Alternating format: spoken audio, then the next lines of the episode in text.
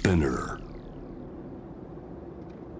J-WAVE ANA ワールドエアカレント今回は2020年11月14日放送。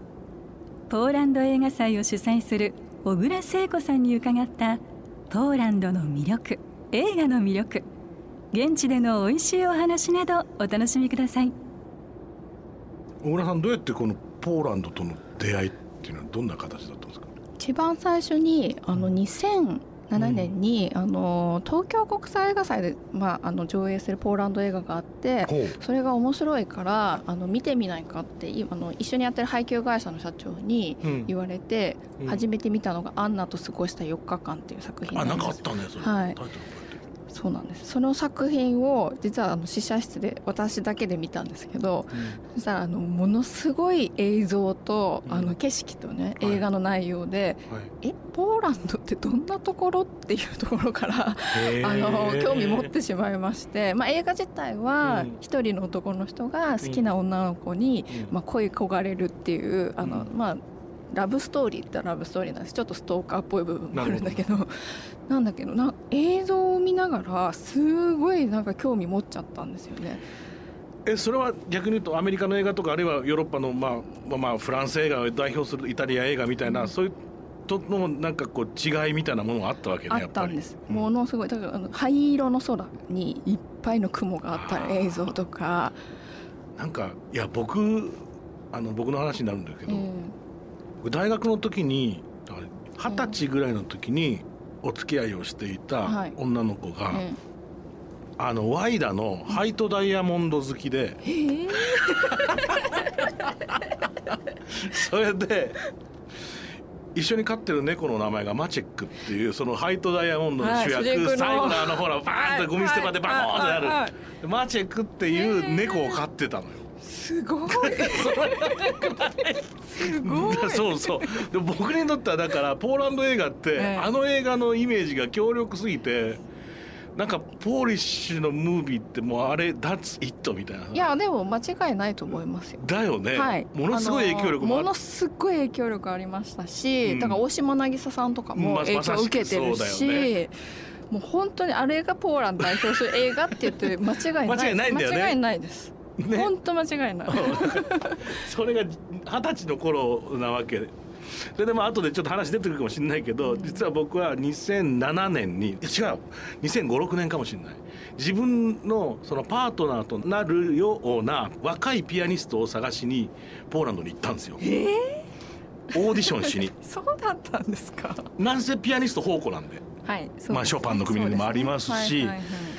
でそこで出会ってその後10年十何年か一緒に過ごしたんですけどそれこそ東京でも僕の家に住みロンドンでも一緒に住みってやってた若いピアニストで僕のバンドでも弾いてもらって2人でクラシックのコンサートもしたんだけどなんです10年ずっと一緒にやってたそのピアニストがくしくも名前がマチェックで。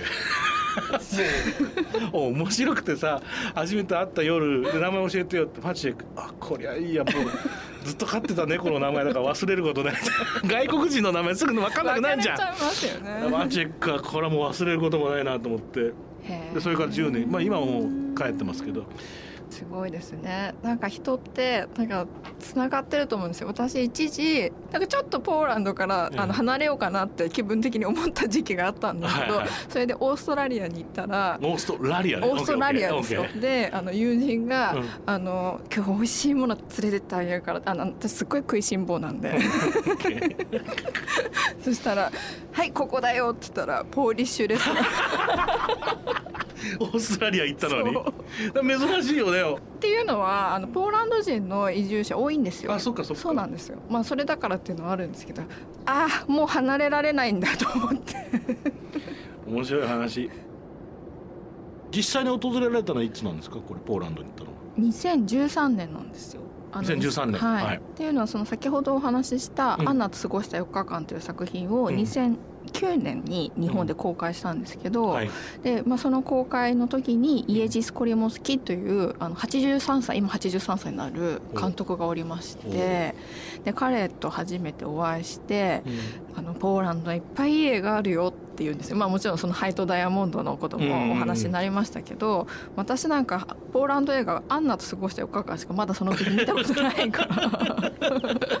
し知らないですそんなに、ね、全く知らなくて、でいやじゃあ他のもあるんだったら映画祭とかやったらいいじゃない、うん、日本でって言って言われて、そうですねなんて言ってたら、うん、2012年にあの、まあ、ポーランド大使館の中にポーランド広報文化センターっていうところが主体でポーランド映画祭やってみようっていう話になって、はいはい、ポーランド映画祭開催したらものすごい人がたくさん。来てくださって、うん、あこんなに関心が高いんだっていうので向こうのポーランド側の文化庁の方も興味を持ってくださって、じゃあ日本でポーランド映画祭続けたいねっていうところから文化庁の方がじゃあ一回ポーランドに実際に来て、うんうん、ポーランドで映画見てくださいっていうご招待をいただいて、あの私と一緒にやっている映画会社の社長と2人で行ったんですよ。それが2013年。初めて行ったポーランドの印象ってどうでした？もうね居心地がよくってよくって。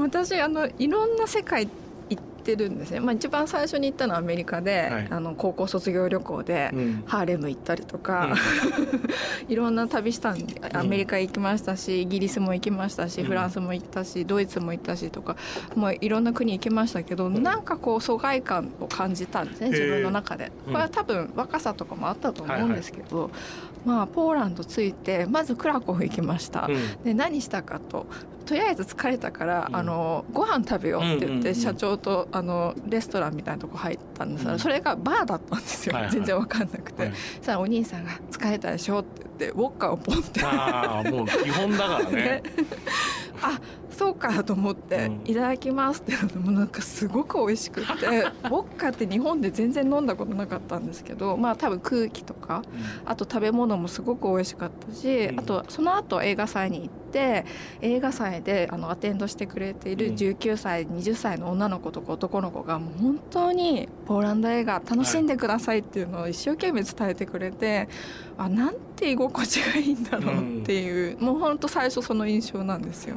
あのー、そうね居心地いい感じですよね、コージーな感じですよね。そうなんそのその言葉がねコージーだよね、はい、あの決してきらぼやかなところとかあるわけでもないし、ん。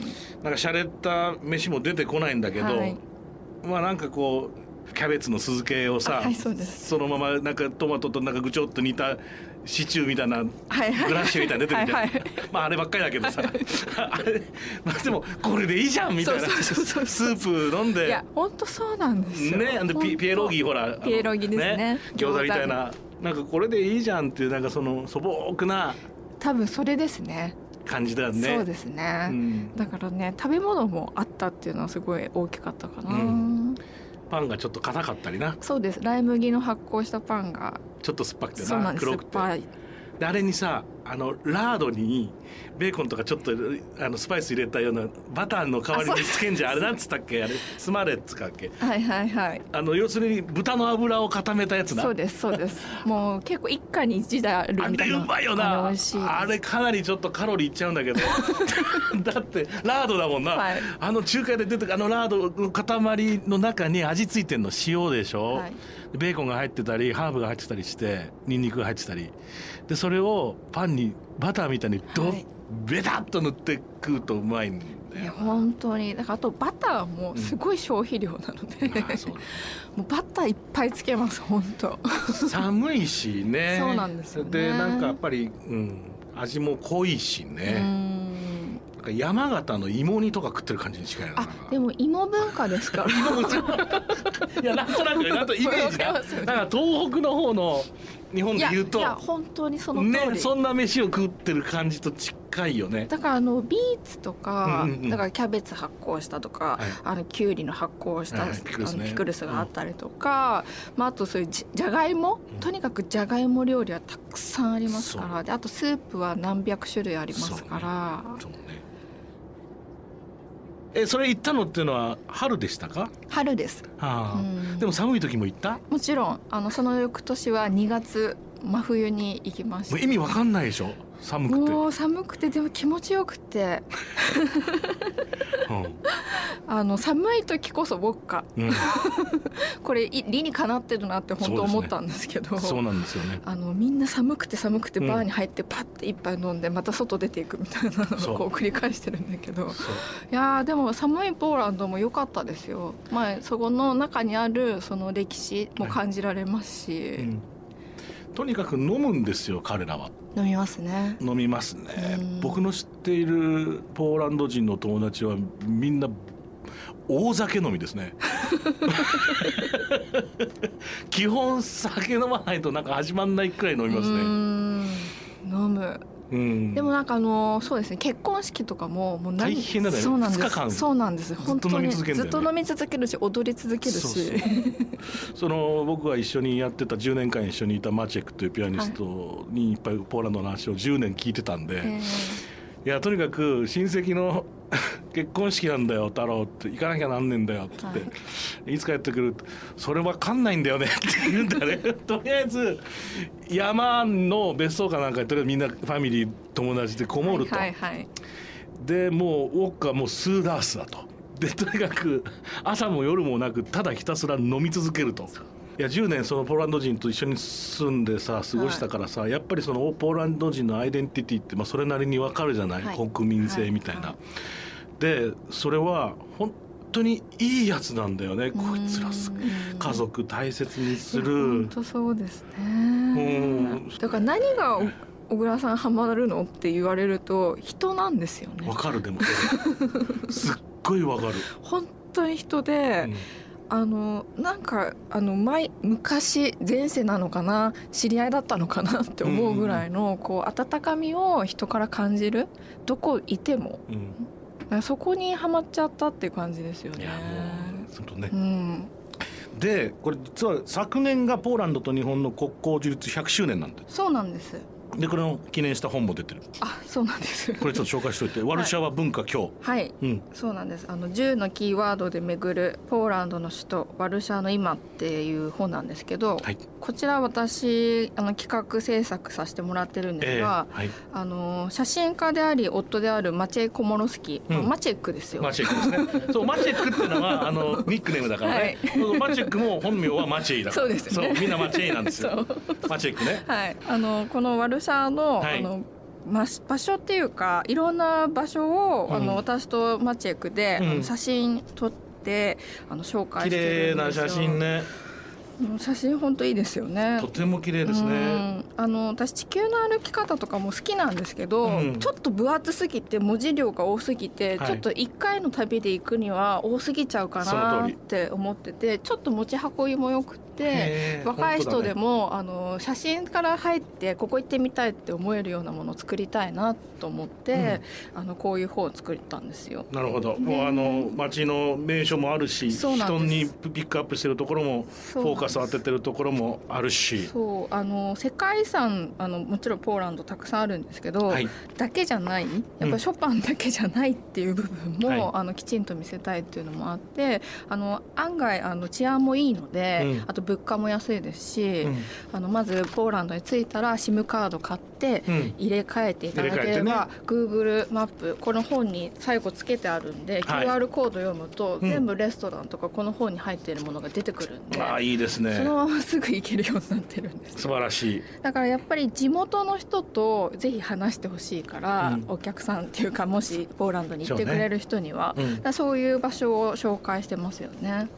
ポスターミュージアムの話しようか。えっ、とワルシャワの南の方にある、あのビラノフ宮殿というところがあるんですけど、はい。そこに世界一と言われているポスターミュージアムがありまして、うん社会主義の時にあのポーランドでたくさんいいポスターが生まれたんですね、まあ、おグラフィックアートですよね。あうん。あロシアの未来主義的な流そうでれのやつだねすそうです。もちろんあのプロパガンダのものもありますけどね、ただやっぱり抑圧されてる、はい。あの人たちのアートってものすごいパワーありますよね。ね。それはそうだ。だからその時に「ハイト・ダイヤモンド」とか「ワイダ」もそうです、ポランスキーもそうですけどそういう映画が生まれたのと一緒で、はい。あのポスターもすごいいいものが生まれたんですね。そこからままああの大体そこが中心であるんですけど、はい。そこに行くと毎回展示が違うあのテーマで行われてるので、まあ、ポスターのデザインを見て、うん。あの公園を散歩してあの語り合うっていうのはぜひあのポーランドワルシャワ行ったら体験してほしいですね。はい。いいね。うん。まあ何度も名前が出てるけどワイダとか、まあ、ポランスキー。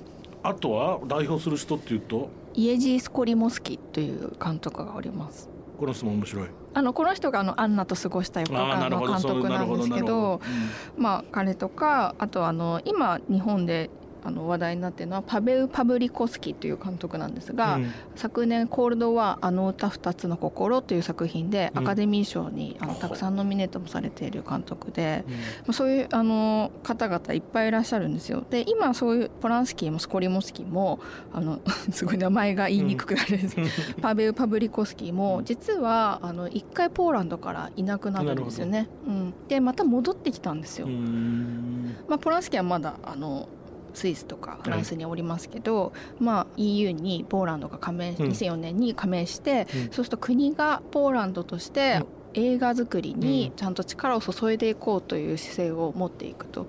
そこでスコリモスキーもアメリカから帰ってきたりとか、うんパブリコスキーも帰ってきてやっぱり自国のテーマにした作品を撮るとなるほどなるほど。うん風になっていくんでもう本当こういう人たち何が私あのワイダ監督も実は亡くなる3週間前にお会いしたんですけど。はい、あのすごい意欲がありまして、何が私が彼らのすごいなって思うとこっていうのはあの若い人に映画作りをずっとあの協力し続けるはい。姿勢があると、はい。で若い監督がこの脚本どう思いますかって持ってっても簡単に相談してくれるんですよね。その関係性っていうのがもうなんかいいなと思って、うんあだからこうやってポーランド映画ってあの続いていくんだなっていうのは私がその目の前で感じたことだったんですけど。すごいね。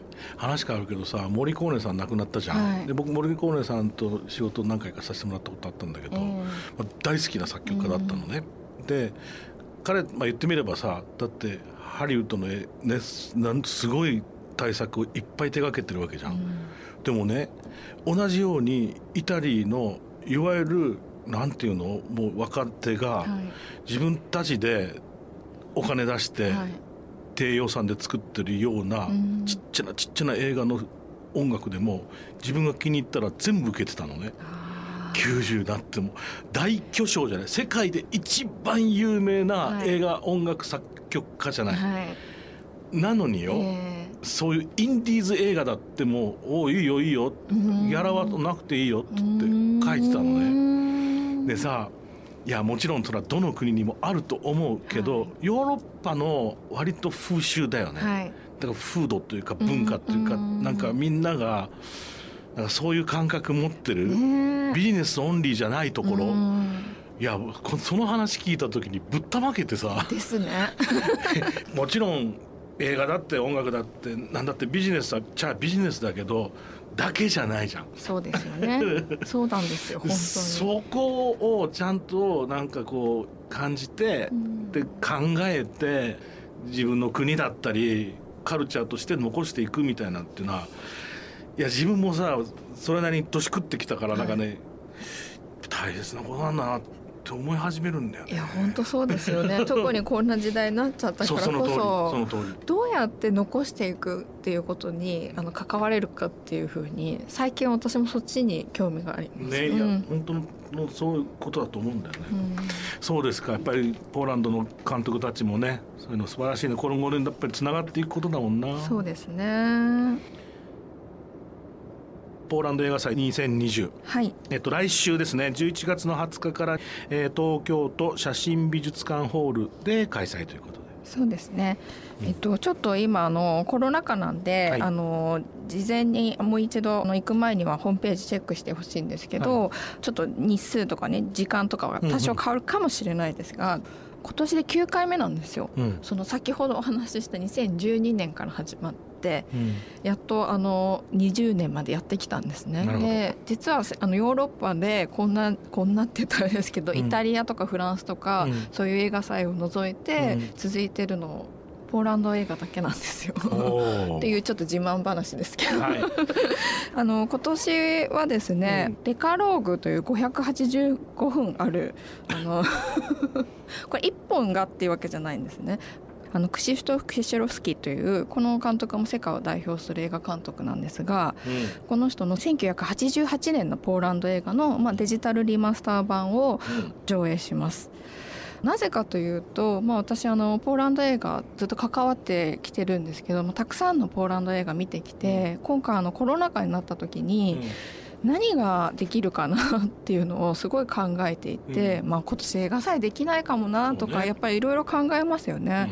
ただその時にやっぱり映画の持つ力とかあのポーランド人の底力みたいなのをなんかこの機会に紹介したいっていうふうに思った時にもうこれしかないんじゃないかなっていうふうに思ったのがこのデカローグなんですよ。えーこのえー585分っていうのはこれ途中でな切れてってこと？そうです。基本的にこれあのテレビドラマとして制作されてるものなんで約1時間弱のものが10話あるんです。なるほど、はい、でこれはあの実会をテーマにした10話ということで。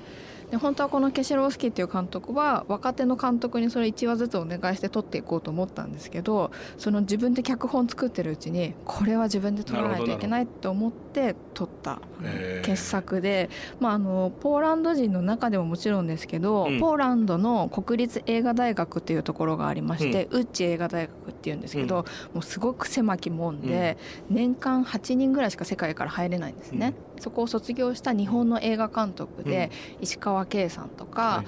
水谷絵里さんとかいらっしゃるんですけど彼らにもやっぱりポーランド映画といえばなんだろうねっていうとやっぱデカローグだよねっていう作品なんですよ。だからやっぱりいつかやりたかったっていうのと、まあ、この時期、まあ、大変な時だからこそやっぱりそれでも生きていかないといけないっていう状況に置かれた時の人の力っていうのを、まあ、こういうポーランド映画からも感じてほしいなっていうことで今回選びました。なるほど。うん。そしてこれは聖なる犯罪者はい、これはあの若い監督なんですけど、ヤン・コマサっていう監督のあのアカデミー賞こちらもノミネートしたんですよ今年。うん2年連続でポーランド映画ノミネートしてるんですけどあの犯罪者の少年院から一時的に出た青年がはい。働きたくない労働したくないっていうんでキリスト教の,、うん。あのまあ神父に、あの偽牧師みたいになっちゃうっていう話なんですよ。ちょっとある時間違えられてそれを利用してあの自分が牧師になっちゃうっていう、まあそしたら少年院で一緒だった人がある時その村に訪れてバレちゃったじゃあこの後どうなるのかっていうのを描いてるんですけど、うん。まあ本当カトリック教の国村に行けばやっぱり教会っていうのが必ずあの町の中心にあってってそうねいう大きな存在ですね。存在です。じゃあそこの中に実はこんな人がいたらどうなるのっていう話をうまく描いてるんですよね。まあ、映像も素晴らしいですけど、まあ、役者の演技も本当によくって。これ来年日本で公開するんですけどちょっと一足先にね。はい、いいですね。上映させていただきます。えーっとポーランド映画祭2020、えー今年は来週です、えー、11月の20日から東京都写真美術館ホールです。皆さんぜひ参加ください。最後にこれはもう必ずゲストの方に伺ってるんですが聖子さんにとっての旅っていうのは一体何ですか？あのー旅はですねその現地の人と話したりとか、うん、するっていうことなんですうん。私にとっての旅っていうのは、やっぱりその観光地行ってはいそれだけ見ました、うん。終わりちゃんちゃんじゃなくてその現地で暮らしてる人たちの生活とか、やっぱりその人たちと話すっていうことが私にとっての旅なんです、でそこからまたつながっていくからね。そうなんです。旅はだから終わんないってこと終わんないんです。そういうことだよね。いや今日とっても楽しかったです、はいありがとうございました。ありがとうございました。ジンクエジンジクエンクイエ